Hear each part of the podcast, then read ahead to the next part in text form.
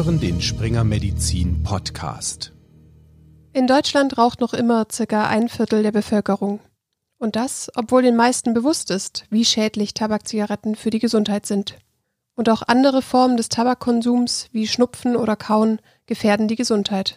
In dieser Episode fokussieren wir uns aber vor allem auf das Rauchen von Tabakzigaretten.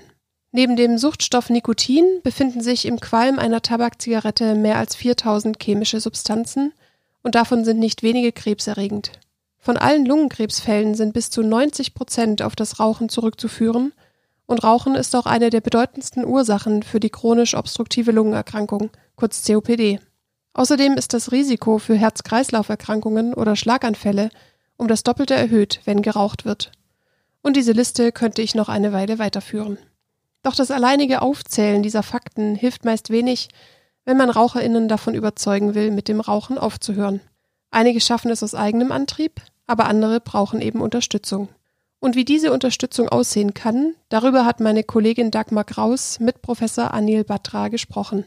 Denn er ist Koordinator der neuen S3-Leitlinie zu Screening, Diagnostik und Behandlung von Rauchen und Tabakabhängigkeit, die im Januar 2021 veröffentlicht wurde.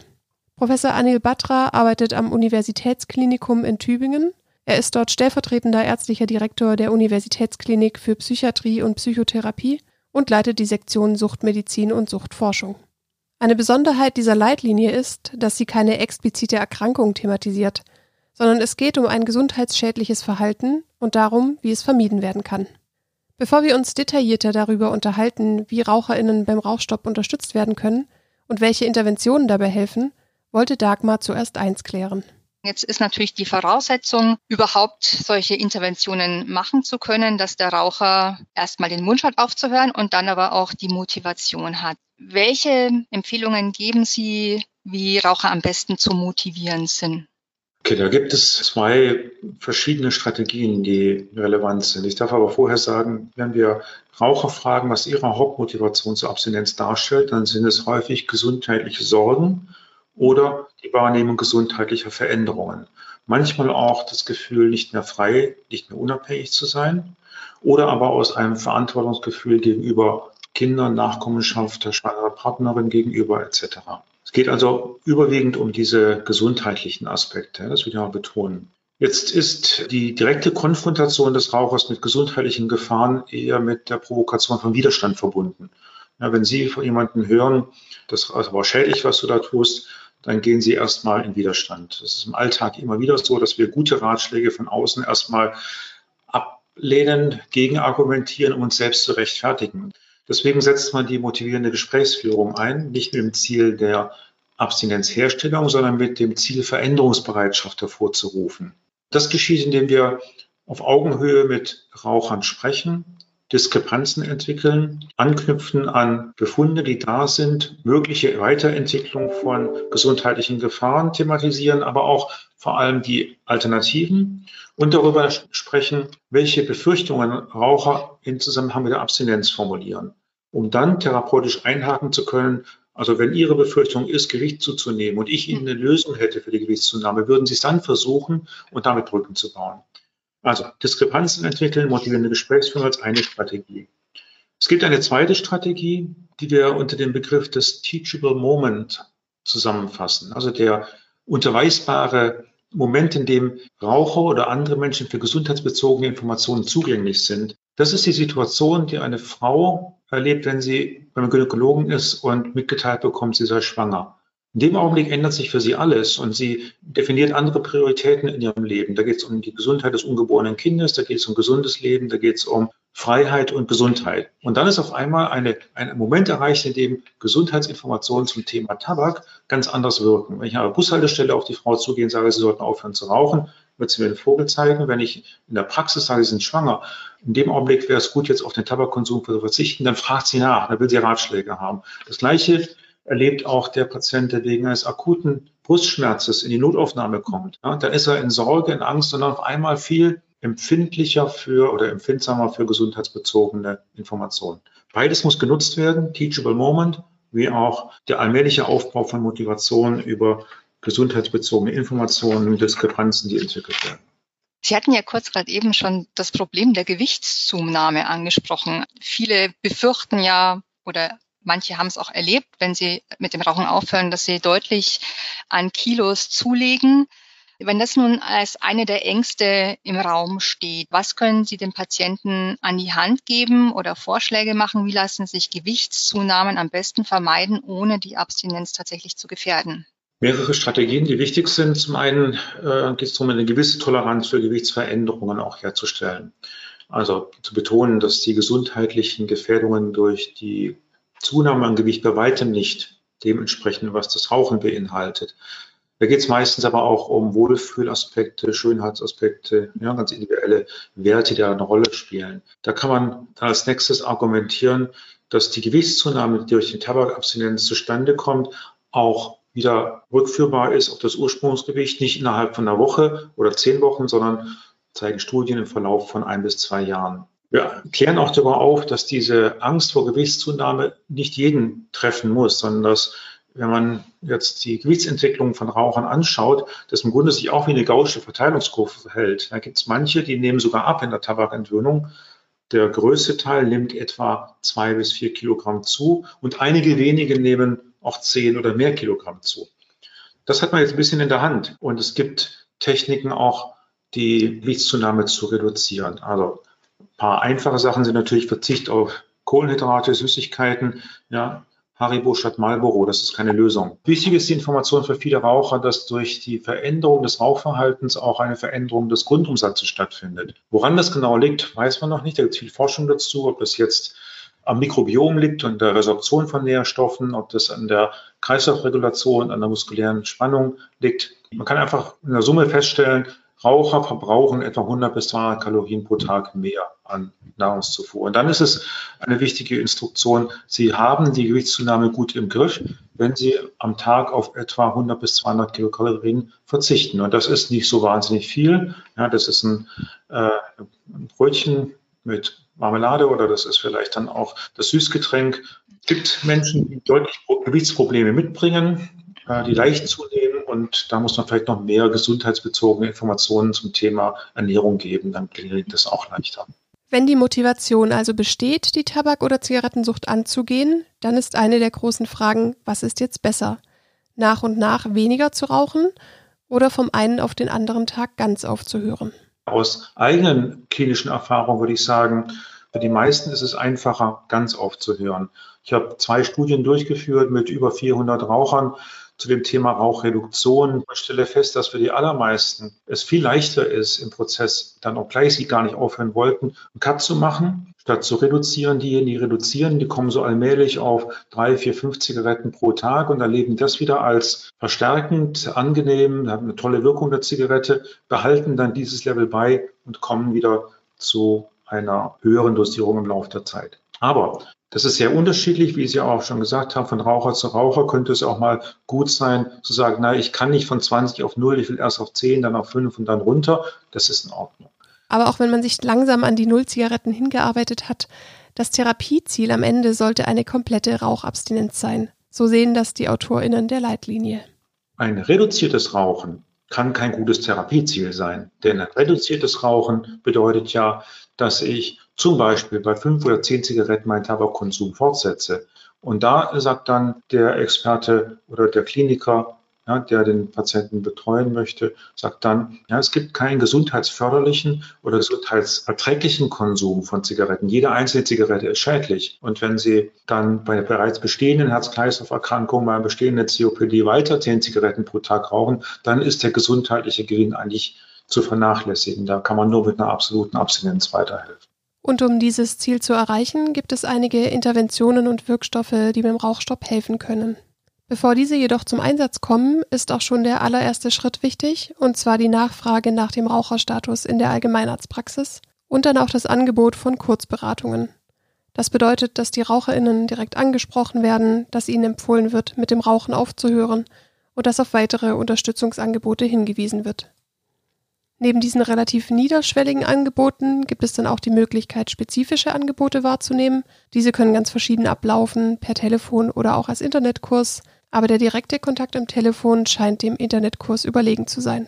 Und auch psychotherapeutische Verfahren können dabei helfen, von der Zigarette loszukommen. In der Leitlinie ist es so geregelt, dass die Verfasserinnen anhand der Datenlage unterschiedliche Empfehlungsgrade abgeben. Sprechen die Daten für eine Behandlungsoption, dann kann darauf eine positive Kategorie A-Empfehlung, auch Soll-Empfehlung genannt, gegeben werden. Für eine Intervention der Kategorie B liegen dementsprechend weniger eindeutige Daten vor und es wird nur eine Sollte-Empfehlung ausgesprochen. Und Therapieoptionen der Kategorie 0 enthalten dann nur noch eine Kann-Empfehlung. In puncto psychotherapeutische Möglichkeiten haben zum Beispiel verhaltenstherapeutische Gruppen und Einzelinterventionen eine Sollempfehlung erhalten. Bei Personen mit Entzugssymptomen oder anderen Indikationen für eine Pharmakotherapie wird auch die Kombination aus medikamentöser und Psychotherapie mit einer Sollempfehlung bewertet. Außerdem hat die Hypnotherapie eine Kann-Empfehlung erhalten und eine neue Option wurde in der aktuellen Leitlinie ergänzt. Es ist ähm, an psychotherapeutischen Verfahren dazu gekommen, dass die achtsamkeitsbasierte Psychotherapie, hier gibt es eine neue Kann-Empfehlung, ist ein Verfahren der dritten Welle, was einige andere Akzente setzt und damit dann auch vielleicht für eine weitere Gruppe von Rauchern nochmal eine Chance bietet, sich über die psychotherapeutische Unterstützung dann auch angenommen zu fühlen und erfolgreich den Abstinenzwunsch umzusetzen. Eine weitere Methode, um von den schädlichen Tabakzigaretten wegzukommen, ist die viel diskutierte E-Zigarette. Die Leitlinienautorinnen sind diesbezüglich sehr zurückhaltend und Dagmar hat nach den Gründen dafür gefragt. Dann würde ich kurz auf die E-Zigarette eingehen wollen. Und zwar hatte die Deutsche Gesellschaft für Suchtmedizin hatte ja gefordert oder erhofft, dass die E-Zigaretten zur Unterstützung der Tabakabstinenz als Empfehlung aufgenommen werden sollten. Das ist ja mhm. nicht passiert. Da gab es ja tatsächlich auch etwas Kritik diesbezüglich und es gab den Vorwurf, dass wichtige wissenschaftliche Arbeiten nicht berücksichtigt worden seien. Warum hat sich die Leitliniengruppe denn da so zurückhaltend positioniert? Dazu muss ich ein paar Hintergrundinformationen geben. Mhm. Zum einen ist die Deutsche Gesellschaft für Suchtmedizin eine unter 50 Fachgesellschaften. Ja, es ist nicht so, dass man jetzt hier eine äh, Fach, eine Gruppe von Fachgesellschaften überstimmt hat, sondern dass man hier dem demokratischen Prozess der Konsensfindung auch folgte. Äh, Sie sprechen an die Evidenzlage. tatsächlich ist ja im Gespräch gewesen, dass es eine Cochrane-Analyse dazu gibt, die positiv Stellung nimmt zu dem Thema Einsatz von E-Zigarette in der Tabakentönung. Jetzt ist zunächst mal formal diese Cochrane-Analyse erst nach Abschluss des Leitlinienprozesses erschienen. Die kann also gar nicht berücksichtigt werden in diesem Feld. Man muss ja zu einem gewissen Zeitpunkt einen Cut machen und dann die Evidenzlage auswerten und vertraut darauf, dass ohnehin in vielen Bereichen Studien kommen, die wieder neue Einschätzungen ermöglichen und dann bei der nächsten Auflage dann nochmal eine Anpassung, Korrektur oder Ergänzung gestatten. Jetzt muss man unterscheiden zwischen der Evidenz und der Empfehlung. Die Evidenzlage ist das eine. Die Evidenz bezüglich der Wirksamkeit sagt auch nach diesem Cochrane, es gibt Hinweise darauf, dass nikotinhaltige E-Zigaretten besser sind als nicht nikotinhaltige Zigaretten. Es gibt einzelne Studien, die zitiert werden, die auch zeigen, dass zum Beispiel die E-Zigarette besser ist als die Nikotinersatztherapie ja, im Einsatz bei der Tabakentwöhnung. Bezogen auf diesen Endpunkt kann man sagen, ist die E-Zigarette wirksam. Was dabei aber untergeht, ist zum Beispiel die gleiche, die gleiche Publikation mit ihrer Aussage, dass diejenigen, die die E-Zigarette einsetzen zur Tabakabstinenz, mit einer Wahrscheinlichkeit von 40 Prozent nach Abschluss der Studie, nach Abschluss des Beobachtungszeitraums langfristig die E-Zigarette immer noch nutzen. Ja? Und jetzt ist der nächste Schritt gekommen. Man muss ja aus den Evidenzen, die man hat, Empfehlungen gießen. Und eine hohe Evidenz bedeutet ja nicht zwangsläufig, dass eine starke Empfehlung für etwas stattfindet, sondern die Leitliniengruppe muss sich zum einen die Wirksamkeit anschauen, die ist gegeben in dieser Cochrane-Analyse, wobei das auch sehr umstritten ist, ob diese Auswertung sehr sorgfältig durchgeführt worden ist in dieser Cochrane-Analyse. Dazu sage ich jetzt nicht mehr, aber will nur betonen, dass auch diese Cochrane-Analyse keineswegs unumstritten ist sondern die Leitliniengruppe muss ja auch darüber hinaus noch relativieren mit Nebenwirkungen und möglichen Kontraindikationen auch sich beschäftigen. Und da steht dann neben der Aussage der Deutschen Gesellschaft für Suchtmedizin auch die Befürchtung der Pneumologen oder Internisten, dass die E-Zigarette eher schädlich sein könnte. Und in diesem Dilemma Ja, diesem Dilemma mhm. von einer unzureichenden Datenlage und einer doch sehr weitreichenden Empfehlung sagt die Leitlinie, aufgrund der bisherigen Datenlage können wir aber keine Empfehlung formulieren für den Einsatz von dieser E-Zigarette. So ist dieser Prozess, also Empfehlung, was anderes als die Evidenzlage unter Beachtung von Nebenwirkungen und Kontraindikationen. Wir warten also auf die nächste Datenlage, Auswertung der Datenlage in einigen Jahren. Ob die E-Zigarette also ein guter Weg aus der Sucht ist oder zumindest dabei helfen kann, das bleibt erstmal umstritten, bis eben eindeutige Daten vorliegen. Aber es gibt auch noch andere Tabakersatzmöglichkeiten, die bei der Entwöhnung helfen können, zum Beispiel wenn RaucherInnen unter starken Tabakentzugssymptomen leiden. Typisch sind hier Konzentrationsschwierigkeiten, gesteigerter Appetit, depressive Stimmung oder Schlaflosigkeit, um mal ein paar zu nennen. In Form von Kaugummis, Pflastern oder Tabletten können Nikotinersatzprodukte diese Symptome mildern, wie auch die Leitlinie empfiehlt. Wenn es mit diesen Mitteln nicht klappt, eine Rauchabstinenz zu erreichen, kann mit Arzneimitteln unterstützt werden, zum Beispiel mit Wirkstoffen, die antidepressiv wirken. Denn Nikotin hat eine schwache antidepressive Wirkung und bei der Tabakentwöhnung können depressive Symptome auftreten oder schon bestehende Symptome können sich verschlechtern. Eine Sollempfehlung gibt es für Bupropion und den partiellen Nikotinrezeptoragonisten Vareniclin. Hier hat sich die Datenlage im Vergleich zur letzten Leitlinie verbessert. Im Bereich der medikamentösen Unterstützung gab es Anpassungen insofern, als in der alten Auflage noch verankerte Vorsichtsregeln zum Einsatz von beispielsweise Vareniclin oder Bupropion relativiert wurden, nachdem die Datenlage auch sehr viel umfassender ist mittlerweile. Neu hinzugekommen ein Medikament, das 2020 im Dezember noch die Zulassung in Deutschland bekommen hat, Cytisin. Das ist nicht wirklich neu, muss man allerdings einräumen. Cytisin ist schon seit etlichen Jahrzehnten auch im osteuropäischen Ausland verfügbar als Mittel zur Tabakentwöhnung. Da gibt es eine etwas bescheidenere Datenlage im Vergleich zu den anderen Medikamenten. Deswegen ist man auch bei der Kurzfristigkeit der Änderung zunächst dabei geblieben, eine Kann-Empfehlung auszusprechen. Da kann aber durchaus erwartet werden, dass bei einer Zunahme der verfügbaren Studien auch in der nächsten Auflage nochmal eine Anpassung erfolgen wird. Cytisin ist grundsätzlich ja eher ein ähnliches Medikament zum Vareniclin, was ja schon gut bekannt ist, auch für die Tabakentwöhnung. Insofern jetzt nicht wirklich eine grundsätzlich ganz andere Möglichkeit der Unterstützung. Neben Cytisin spricht sich die Leitlinie in einer Kann-Empfehlung auch für die Wirkstoffe Nortriptylin und Clonidin aus, und zwar mit der Einschränkung, dass mögliche Risiken beachtet werden sollten. Könnten Sie kurz die Risiken skizzieren, auf die man da achten muss? Ja, also hier ist der Unterschied zu der ewig durchgeführten Diskussion wichtig zu erwähnen, dass es sich ja um zugelassene Medikamente handelt. Dies haben alle ihre Prüfverfahren hinter sich und sind als Medikamente für andere Indikationen zugelassen. Jetzt äh, die kann Empfehlung deswegen, weil sie off-label wären ja, und keine Zulassung dafür bekommen haben, aber Studien dafür vorhanden sind, die zeigen, dass es wirksam ist. Nortriptylin ist ein Antidepressivum. Das spielt bei diesen Antidepressiva der alten Generation, also der Trizyklika, eine wichtige Rolle. Mundtrockenheit, Kreislaufregulationsstörungen, Gewichtszunahme, Schwindel. Ja, das sind so häufige Nebenwirkungen. Darauf muss man die Raucher, wenn man sie darauf einstellt, hinweisen.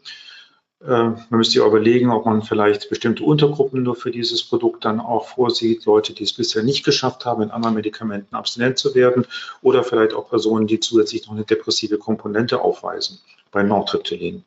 Clonidin ist ein Blutdruckmedikament, das wirkt über die Adrenalin- und Noradrenalinrezeptoren und führt zu einer, hat Auswirkungen auf die Gefäße und führt zu einer Absenkung des Blutdrucks und der Herzfrequenz. Das ist in manchen Bereichen intendiert, ist aber im Bereich der Tabakentwöhnung eine Nebenwirkung. Und äh, aus dem Grund ist der Einsatz sorgfältig zu überwachen. Und äh, ich glaube, grundsätzlich gibt es eine Datenlage, die dafür spricht. In anderen Ländern ist es auch viel stärker verbreitet als bei uns. Aber die Kann-Empfehlung wurde mit dieser Einschränkung formuliert, weil eben Nebenwirkungen zu beachten sind, die man sonst mit anderen Medikamenten nicht hat und das Medikament nicht zugelassen ist. Cytisin haben Sie noch erwähnt, Kann-Empfehlung. Da habe ich gerade schon erzählt, dass äh, quasi die Zulassung uns überholt hat in der Leitlinie, weil im Dezember 2020 ja das Medikament auf dem deutschen Markt zugelassen wurde, es vorher bekannt war. Ähm, da konnten wir nicht von einer Kann-Empfehlung auf eine Sollte- oder Soll-Empfehlung hochgehen. Die Nebenwirkungen von Cetirizin sind so ähnlich wie die von Vareniclin oder auch vom Rauchen oder von Tabakentwöhnung. Wenn Sie nachlesen, dann finden Sie solche Aussagen wie Appetitsteigerung, Hypertonie. Ja, dann gibt es erstmal die Kopfschmerzen oder äh, auch ähm, Kreislaufregulationsstörungen oder Reizbarkeit und Schlafstörungen. Und das ist eine Mischung aus Entzugssymptomen auf der einen Seite und Überdosierungseffekten von Nikotin oder nikotinähnlichen Substanzen. Und da ist ja Antidisin auch ein Tabakalkaloid auf der anderen Seite.